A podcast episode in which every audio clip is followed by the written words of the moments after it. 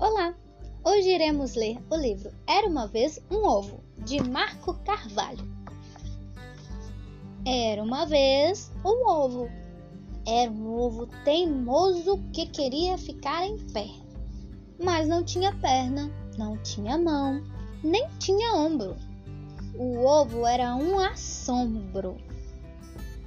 O ovo corria, rolava, pulava e mexia, até que um dia ele levou um tombo. Ele caiu e quebrou. Crack! E de dentro do ovo saiu um pintinho. O pintinho piou e deu no pé. Botou o pé na estrada e sumiu. Foi descobrir o mundo que tinha depois do fundo do seu quintal. Ele viu as roupas pulando corda com a corda do varal. O pintinho viu a casa, viu a bola, foi para a escola. O pintinho cresceu, criou asa e um topete na crista. Ele queria mudar, queria ser artista. Até que um dia cantou: Cocoricó! É o que o pintinho tinha virado uma galinha carijó. E aí a galinha botou um ovo e começou tudo de novo. Era uma vez um ovo. Fim.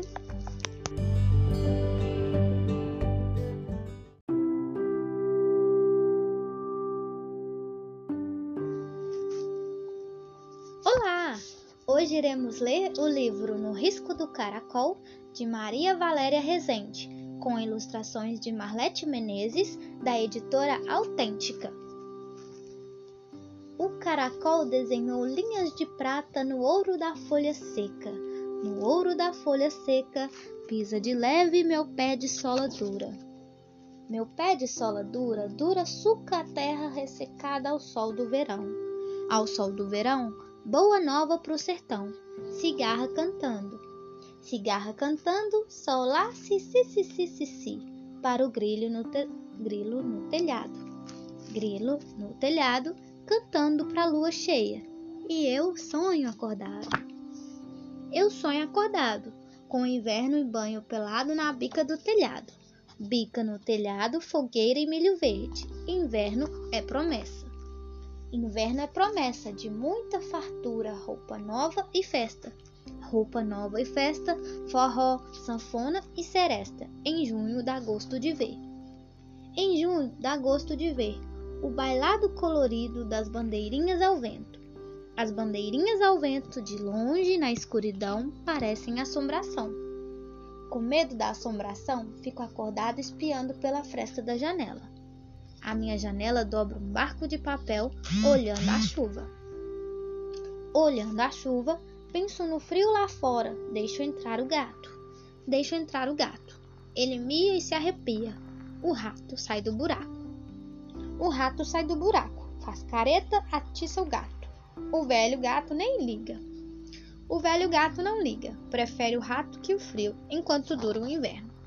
Enquanto dura o inverno, sobra verde e alegria até que ele vai embora. O inverno vai embora, não se sabe para onde. Tudo que é bicho se esconde. Tudo que é bicho se esconde. Só fica o risco de prata que o caracol desenhou. Fim.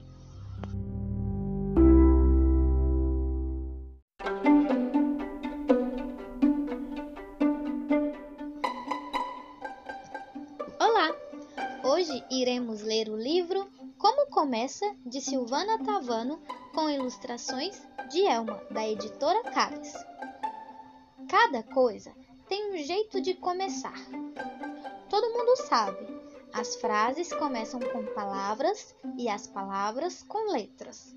Muitas histórias começam com Era uma vez. Na escola tem o primeiro dia de aula e o primeiro dia de férias. Todo começo de mês é dia primeiro e os anos sempre começam em janeiro.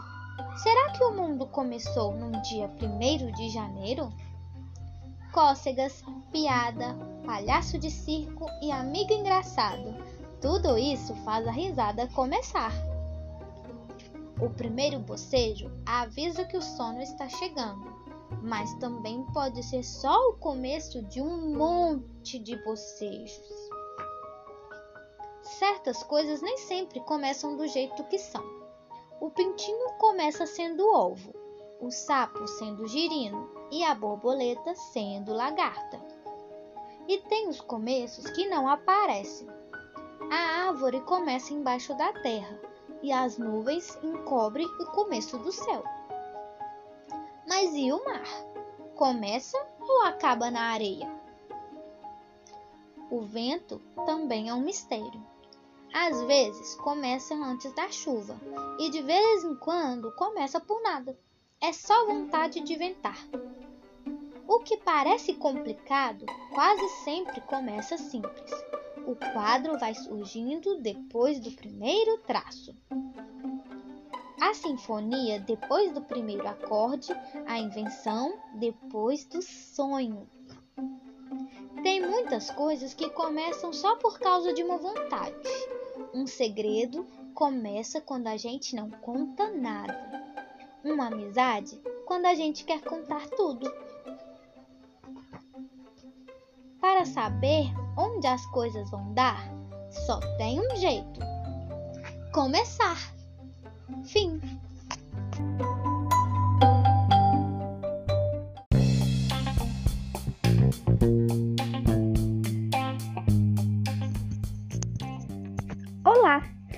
Hoje iremos ler o livro O Rei de Quase Tudo, de Eliardo França.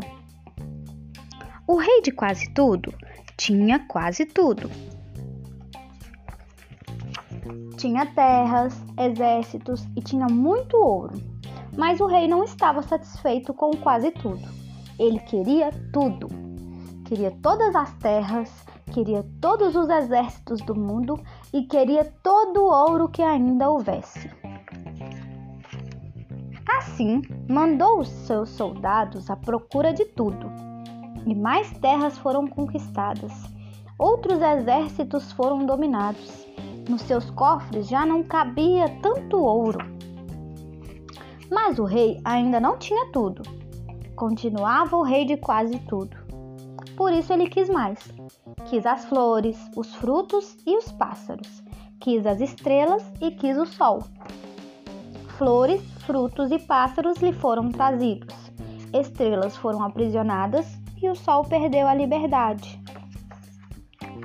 Mas o rei ainda não tinha tudo porque, tendo as flores, não lhes, não lhes podia prender a beleza e o perfume. Tendo os frutos, não lhes podia prender o sabor.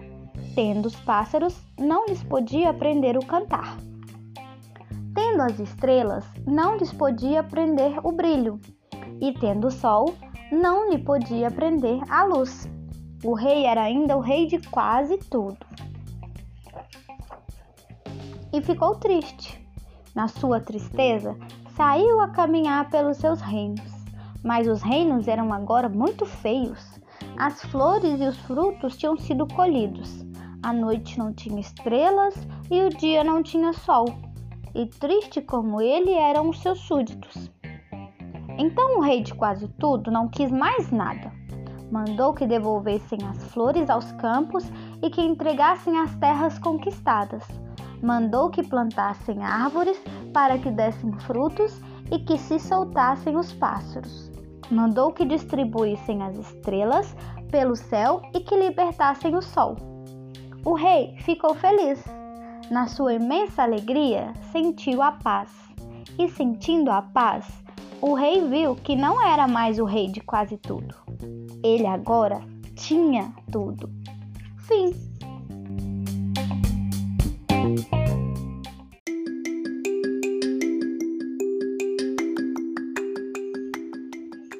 Olá! Hoje iremos ler a historinha Cadastros Desamarrados, de Madu Costa, com desenhos de Rubem Filho, editora Massa Edições. Era uma vez uma menina, Mariana, era este o seu nome. Magra, cabelos crespos, olhos de jabuticabas maduras e boca bem feita. Mariana era linda! era muito feliz com o seu nome e nele podia viajar. Mariana era sonhadora. Vivia no mar, no rio, no ar e tudo isso ela encontrava no seu próprio nome. Ela brilhava noite e dia e voava no tempo. No mundo de sonhos de Mariana, tudo era leve e solto. Acho que é por isso que ela vivia com os cadarços dos tênis desamarrados.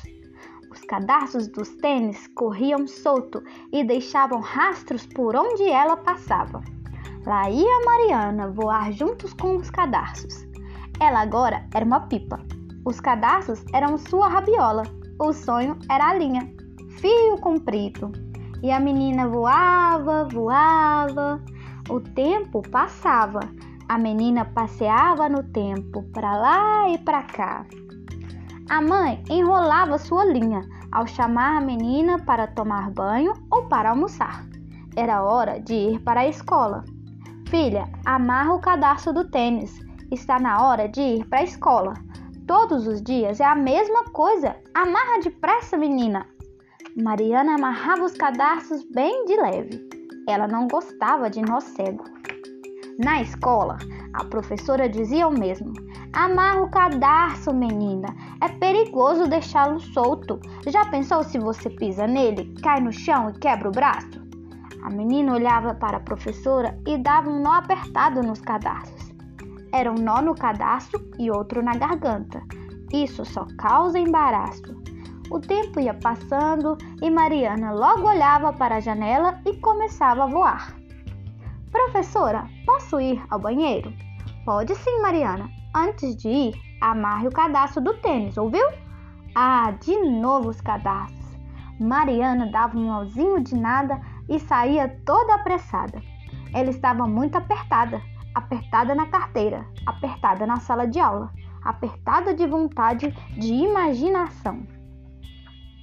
Era só chegar ao pátio e começava a indagação. Aquela, aquela nuvem é um lagarto ou será um camaleão? Aquela é uma baleia ou será que é uma sereia? De repente, num estalo, a menina percebeu ter passado muito tempo, por maior que fosse o aperto. Ela voltou correndo para a sala de aula com a cara de quem estava ainda mais apertada. A professora olha bem séria para Mariana.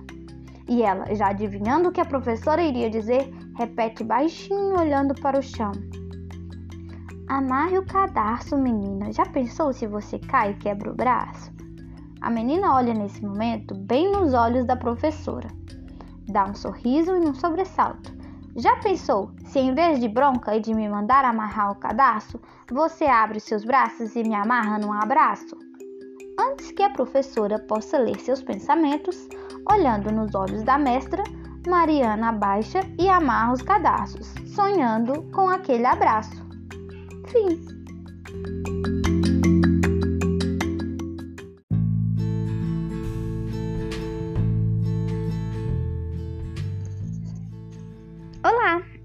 Hoje iremos ler o conto popular Os Três Porquinhos, recontado por Anne Rocard e ilustrado por Sérgio Secarelli, da editora Chipione. Era uma vez três porquinhos que viviam felizes em uma floresta. Juca era o mais novo, Joca era o mais velho, Jajá era o do meio. Cada um de nós deve ter uma casa para se proteger do lobo mau, disse Joca, o mais esperto de todos. Precisamos começar a fazê-las já.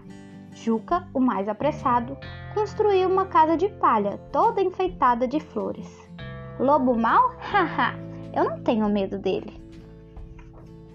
Jajá, o mais alegre, trabalhou tão depressa quanto Juca juntou rapidamente algumas tábuas, colocou dois ou três pregos, um aqui, outro acolá, e sua casa ficou pronta. Lobo mau? Hahaha, eu não tenho medo dele. Joca foi mais prudente. Ele construiu uma casa bem firme, cimentou uma pedra sobre a outra e fez tudo com muito cuidado. A cobertura de telha e a porta de madeira não vão cair nunca disse Joca, todo satisfeito. As casas ficaram prontas e os porquinhos felizes. Um dia estavam os três reunidos quando, de repente, Juca gritou assustado: Olha o lobo mau! Depressa, cada um para sua casa! Os três porquinhos fugiram assustados e se trancaram em suas casas. Abra! gritou o lobo diante da casa de palha. Não, de jeito nenhum, respondeu Juca. Então o lobo começou a soprar tão forte, tão forte que toda a palha voou. Juca, com medo, fugiu para a casa de Jajá. Socorro! O lobo quer me agarrar! Jajá abriu logo a porta para o irmão. Nesta casa de madeira estaremos bem protegidos, disse, disse ele. Abram a porta! gritou o lobo. Não, de jeito nenhum, disseram os dois irmãos.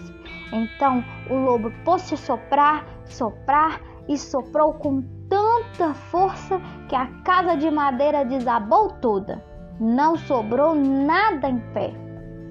Os dois porquinhos apavorados correram para a casa de Joca. Vamos, entrem logo, disse ele. Abram a porta! gritou o lobo diante da casa de pedra. Não, de jeito nenhum, responderam Juca, Jajá e Juca. Então o lobo soprou com mais força ainda, mas a casa nem se mexeu. O lobo deu murros, arranhou a porta com os dentes, mas a casa de Joca não saiu do lugar. Ela tinha sido bem construída. Haha, já sei o que vou fazer, disse o lobo caçoando dos porquinhos. Vou descer pela chaminé. Vai ser fácil, fácil. Rápido, Vamos acender o fogo. O lobo subiu pela parede e chegou ao telhado. Tratou de entrar pela chaminé e foi escorregando para dentro da casa. Mas, para surpresa sua, caiu em cima do fogo. Ai, fogo! Vou me queimar todo! gritou o lobo furioso e voltou pela chaminé por onde tinha entrado, fugindo ligeiro pela floresta. Os três porquinhos voltaram a viver felizes. Nunca mais vamos ver o lobo. Nunca mais ele vai voltar. Vocês sabem o que Jajá e Juca vão fazer? Eles vão construir uma casa de pedra igual a de Joca. Uma casa de verdade. Fim.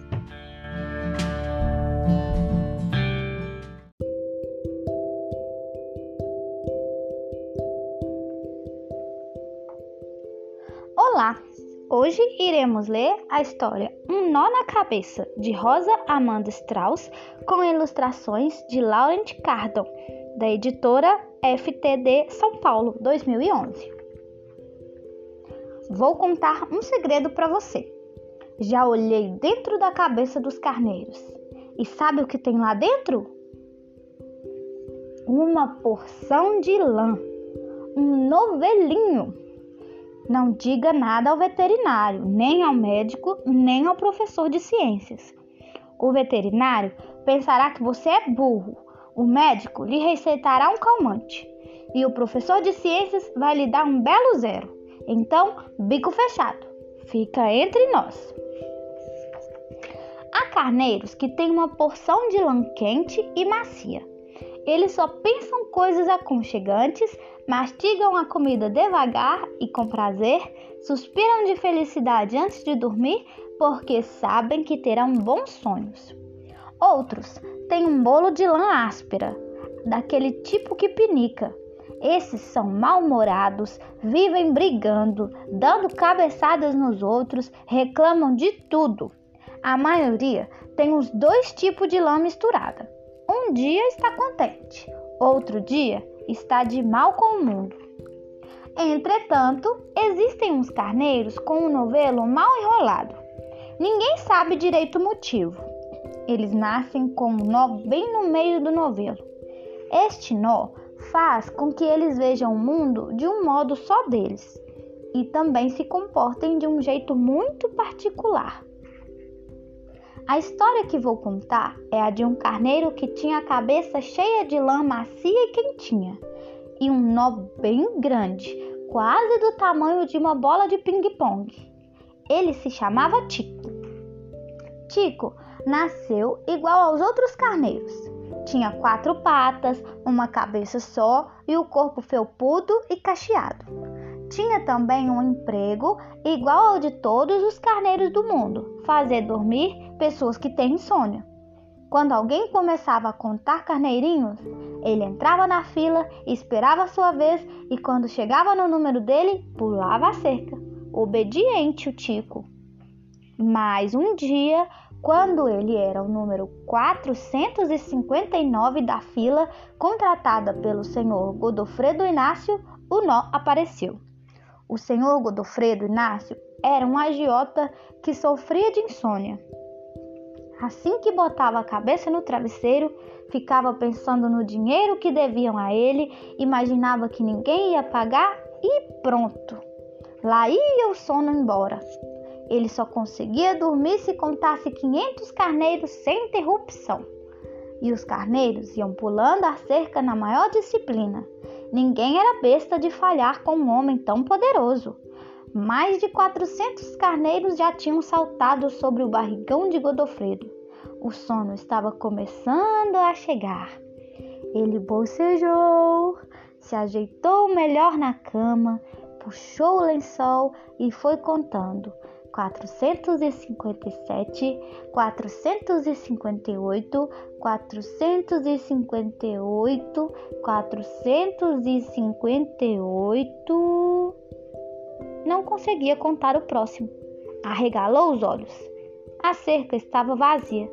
Faltava o 459. Era para ser o Tico.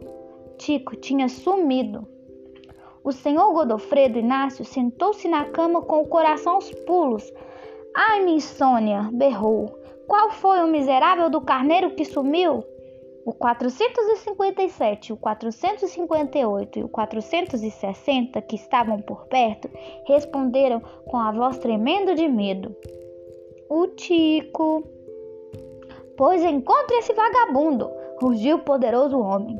Ele tem que pular a cerca, senão eu não durmo. Lá se foram os outros atrás do fujão. Depois de muito procurar, acharam Tico, deitado de barriga para cima, olhando a lua e dando risada. Você está doido, Tico? O senhor Godofredo Inácio está uma fera. Vamos rápido para a cerca, senão ele não consegue dormir. Mas Tico só olhava para a lua e dava risada. O que aconteceu, Tico? Eu estava chegando perto da cerca quando vi que ela era feita de dinheiro. O 457, 458 e o 460 se entreolharam. E daí, Tico, o que é que tem a ver com isso? O dinheiro dele, o dinheiro é dele e é ele faz o que quiser, até cerca para a gente pular. Só que no lugar do rosto de uma pessoa importante, as notas tinham impressa a barrigona do Godot e Tico caiu na gargalhada. Depois dessa, Tico perdeu o emprego. Ficou um tempo sem trabalho, andando de um lado para o outro, olhando as coisas que todo mundo via. Só que todo mundo via as coisas de um jeito. Tico via de um jeito só dele, tinha um modo especial de olhar. Acabou arranjando um emprego novo com Dona Eufrásia, uma senhora nervosa que só conseguia dormir depois de contar 768 carneiros. Dona Amélia, a mãe de Tico, explicou bem para ele o serviço. Meu filho, a dona Eufrásia é uma velhinha muito frágil. A pobrezinha não pode ser contrariada, entendeu bem? Por favor, comporte-se. Na primeira noite, tudo correu bem.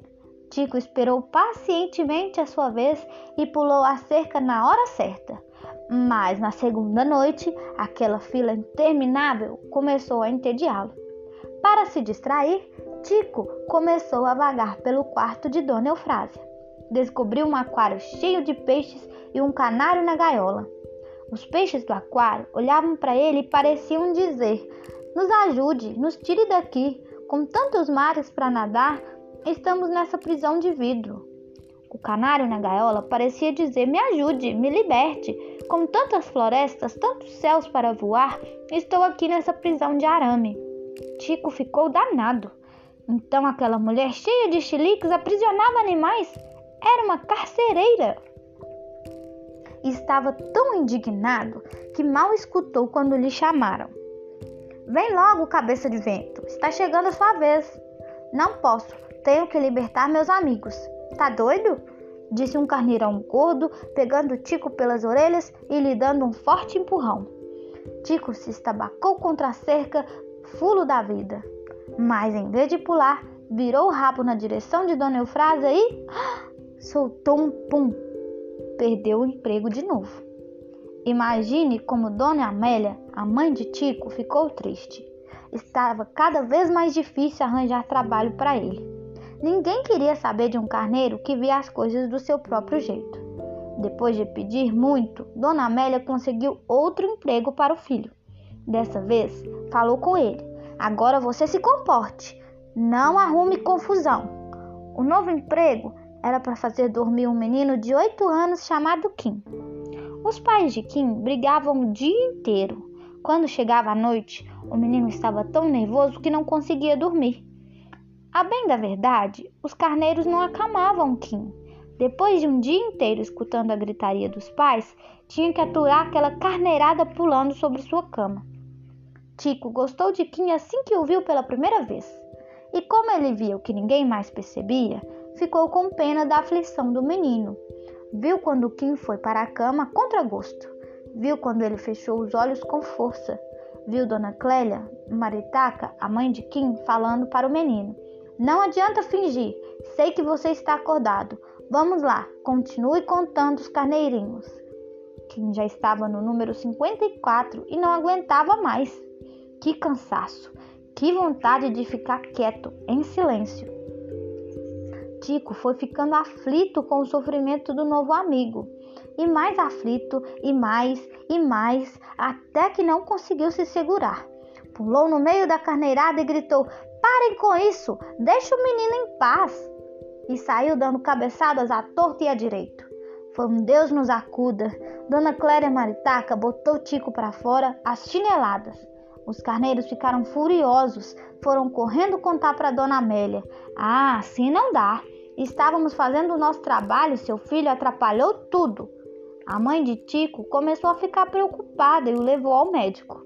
Doutor Marreta examinou o carneiro e deu o diagnóstico. Ele tem um nó na cabeça, não pode mais trabalhar e é bom que não fique junto dos outros. Pode se tornar perigoso. Mas isso não tem cura? perguntou Dona Amélia. Não. Na casa de Kim, as coisas também não iam muito bem. Depois da confusão, o menino piorou do nervosismo. Agora dizia que só ia dormir se lhe trouxessem o tico. Não conto mais aqueles chatos. Só o carneiro que ficou meu amigo. E não teve jeito de fazê-lo mudar de ideia. Quem ficou uma noite sem dormir, duas, três enormes olheiras surgiram em seu rosto. No primeiro dia, o senhor Maritaca passou todo o tempo reclamando. Dizia que a culpa era de Dona Clélia, que não sabia educar o filho. No segundo dia, foi a vez de Dona Clélia acusar o marido de todos os defeitos do mundo. No terceiro dia, viram que a coisa era séria e, pela primeira vez em muito tempo, concordaram a respeito de alguma coisa. Era preciso trazer o Tico de volta. Infelizmente, Tico não pode mais trabalhar, explicou Dona Amélia. O médico proibiu. Mas meu filho só quer dormir com ele, insistiu o pai de Kim. É só uma noite, por favor, pediu a mãe de Kim. Dona Amélia ficou com pena e acabou consentindo. Assim que Tico chegou ao quarto de Kim, o menino dormiu. Também pudera, estava exausto. Tico ficou por ali, perambulando, sem ter o que fazer, até que descobriu uma caixa de lápis de cor.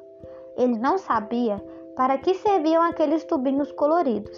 Então, brincou de empilhar de botar um do lado do outro até que a pilha caiu e um lápis riscou um papel que estava no chão.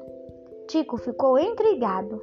Pegou o lápis com cuidado e o entregou e o esfregou no papel. Parecia um novelo colorido. No centro do novelo, desenhou Kim adormecido e não parou mais. Tudo o que desenhava parecia com as coisas que só ele via. O quarto de Kim na noite anterior, cheio de gritos e carneiros chatos. Um quarto de Kim hoje, cheio de cores. Doutor Marreta, o senhor Godofredo Inácio e seu barrigão, Dona Eufrásia na gaiola, a mãe de Kim de chinelo na mão. Quando Kim acordou, seu quarto estava cheio de desenhos. Tico ficou com medo. Talvez quem não gostasse de ver sua mãe desenhada com uma maritaca estridente e empoleirada na cerca, ou dormindo dentro da gaiola de Dona Eufrásia. Mas o menino nem ligou. Aliás, deu foi muita risada. Genial! Você é um artista, Tico. Interessante. Então, no papel, ele podia ver as coisas do seu próprio jeito. A mãe de Kim estava tão aliviada porque o filho tinha dormido a noite toda que nem se zangou. Não gostou muito de se ver retratada daquele jeito, mas deu um sorriso amarelo e comentou: Vocês artistas deviam levar umas chineladas. Os desenhos deles são muito bons, muito expressivos. Temos que contar novidade para Dona Amélia, disse o pai de Kim. Dona Amélia ficou tão espantada e feliz que deixou o Tico continuar a fazer Kim dormir. Agora, toda noite, Tico vinha visitar Kim. Os dois desenhavam, desenhavam até que o sono chegasse. Às vezes o sono não vinha. Quando isso acontecia, Aurora encontrava os dois amigos colando seus papéis coloridos nas paredes do quarto. E gostava tanto do que via que enviava seus mais reluzentes raios de sol para iluminar os sonhos que Tico e Kim sonhavam acordados. Fim.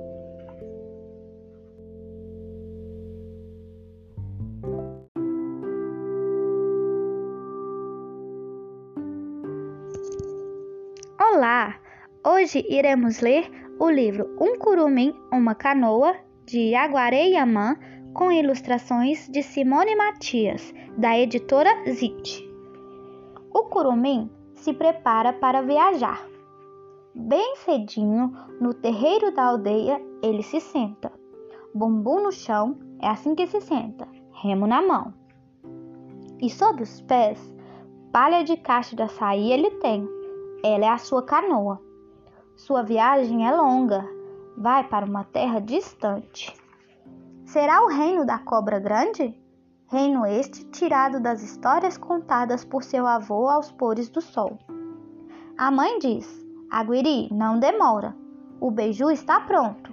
Já vou, mamãe, responde ele. Precisa se alimentar antes de viajar. E correndo, prontamente ele pega o beiju. Vou levar um pouco. E volta para sua canoa. Pronto, agora sim. Para onde é a viagem mesmo?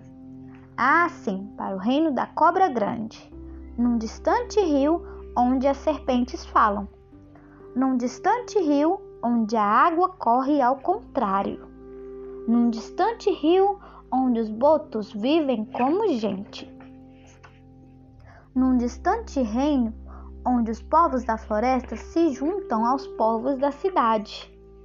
Um curumim e uma canoa unidos num só objetivo: viajar e desbravar os sonhos de uma infância, de um mito. Na brincadeira inocente de um índiozinho, canoa e curumim, um par pequenino. Fim.